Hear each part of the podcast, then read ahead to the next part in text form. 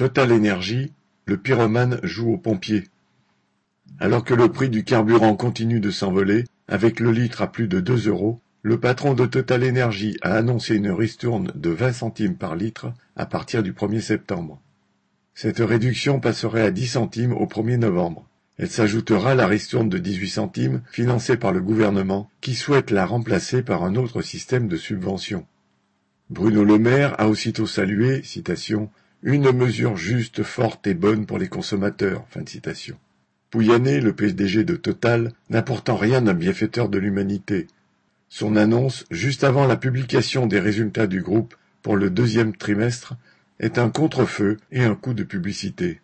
Depuis des semaines, la question d'une taxe exceptionnelle sur les superprofits des entreprises de l'énergie agite les dirigeants politiques de toute l'Europe. Il faut dire que de tels profits choquent quand la population doit se restreindre.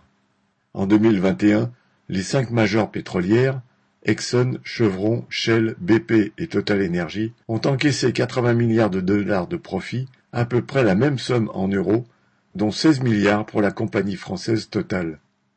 Au premier trimestre de cette année, Total a déjà engrangé 5 milliards d'euros, sa concurrente anglo-néerlandaise Shell 9 milliards.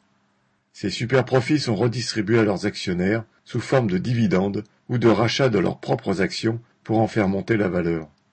Ainsi, Shell en a racheté pour 8 milliards et demi de dollars au 1er septembre 2022. En France, la taxe exceptionnelle a été écartée de la loi sur le pouvoir d'achat car Macron et le maire y sont hostiles.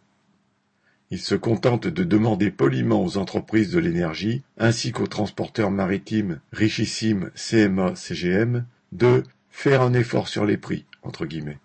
Mais beaucoup de députés, y compris certains macronistes, envisageaient d'y revenir dans la loi de finances en discussion à l'Assemblée.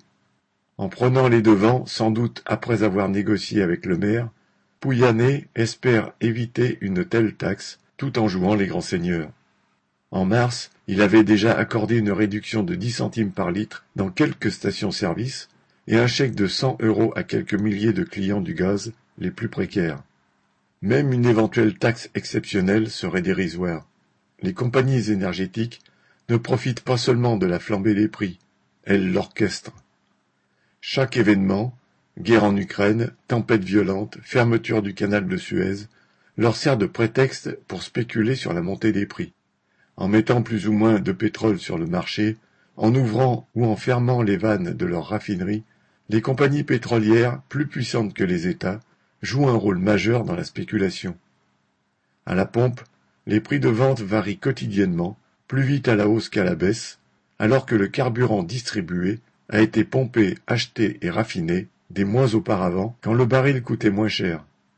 Le coût de production du baril de pétrole étant pour Total entre 45 et 50 dollars, la compagnie encaisse des super profits quand le prix du baril dépasse ses valeurs. Les profits faramineux des compagnies pétrolières proviennent de cette spéculation et de l'exploitation des travailleurs de tout le secteur pétrolier.